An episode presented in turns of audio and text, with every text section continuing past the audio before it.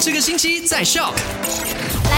今天十一月二十四号星期二，Hello，你好，我是 Alina，带你一起来回顾一下昨天星期一的麦快很准，跟你聊到的三件事情。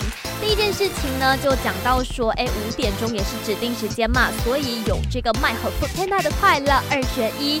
如果你还没有来得及参与的话呢，这个星期都有机会让你能够玩到这个游戏。不过，除了全天候说着麦好玩，也要去到 my.com 的麦查询详细条规还有私隐私权。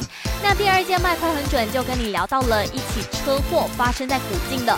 这起车祸的原因呢，是因为有一辆车，他想要超车，结果超车的时候呢，撞到了前方的一辆摩托车，导致摩托车的骑士呢，当场因为伤势太重，直接毙命了。那这名司机呢，并没有直接报案，而是逃走了。现在警察呢，正在找目击者，还有这一名司机。所以，如果你有这起车祸的详情，可以联络警方，拨打零一七二四六四九三三，或者零一三八一七六九六零。